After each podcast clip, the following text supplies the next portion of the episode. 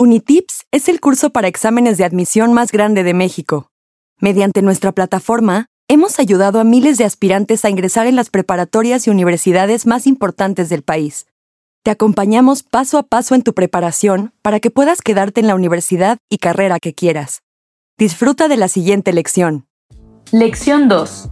El arte en México 2.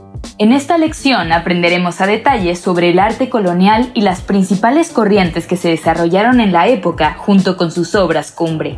Luego de la consumación de la conquista en 1521, la Nueva España recibió la influencia del arte hispano de mano de los frailes. Los religiosos no se limitaron a la enseñanza de la doctrina cristiana, sino que se esforzaron también para que los nativos aprendieran oficios y artes. Los lugares clave para la evangelización fueron las iglesias y los conventos, pensados también como lugares clave para la defensa militar de los españoles y para la conversión de los nativos a la religión católica. Por este motivo, sus fachadas eran robustas y con un aspecto de fortalezas. No obstante, los atrios y las capillas del interior se encontraban al aire libre para poder recibir un mayor número de personas.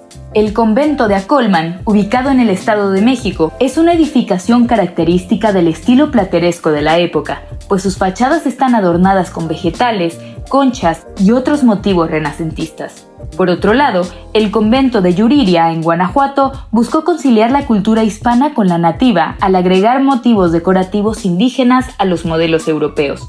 A este fenómeno se le conoce como sincretismo. Los cuadros más característicos de esta época son las diez tablas del retablo de Huejotzingo y la incredulidad de Santo Tomás. A mediados del siglo XVII, las formas del Renacimiento se radicalizaron, dando lugar al barroco. Inspirado en un espíritu de libertad y motivos religiosos, el barroco demostró su gusto por el exceso ornamental, decoración abundante y arte indígena. En la arquitectura, las construcciones barrocas suelen sobredecorar los interiores con retablos de oro y pinturas. Los exteriores, por el contrario, son más bien sobrios. Las cúpulas, torres y fachadas suelen estar revestidas por azulejos, y los dos tipos de columnas utilizadas son las salomónicas y las churriguerescas. El Sagrario Metropolitano y la fachada de la iglesia de Tepozotlán son las construcciones más representativas del estilo churrigueresco, llamado así por su creador José Benito de Churriguera. La Basílica de Guadalupe del Tepeyac y el frente de la Catedral Metropolitana de la Ciudad de México también corresponden a la estética barroca.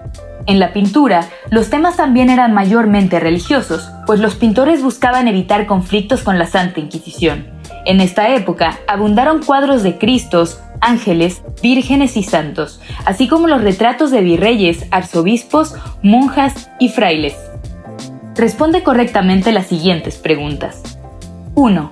¿Cuáles fueron las tareas de los frailes durante el proceso de colonización? 2. ¿Cómo se podía haber expresado el sincretismo en el arte de la época? 3. ¿Cuáles son las características principales del barroco? 4. ¿Qué fue lo que José Benito Churriguera aportó a la arquitectura? 5. ¿A qué corriente artística pertenece la Catedral Metropolitana de la Ciudad de México? Resuelve los ejercicios de práctica en tu cuenta de Unitips y cuando estés listo, pasa a la siguiente lección.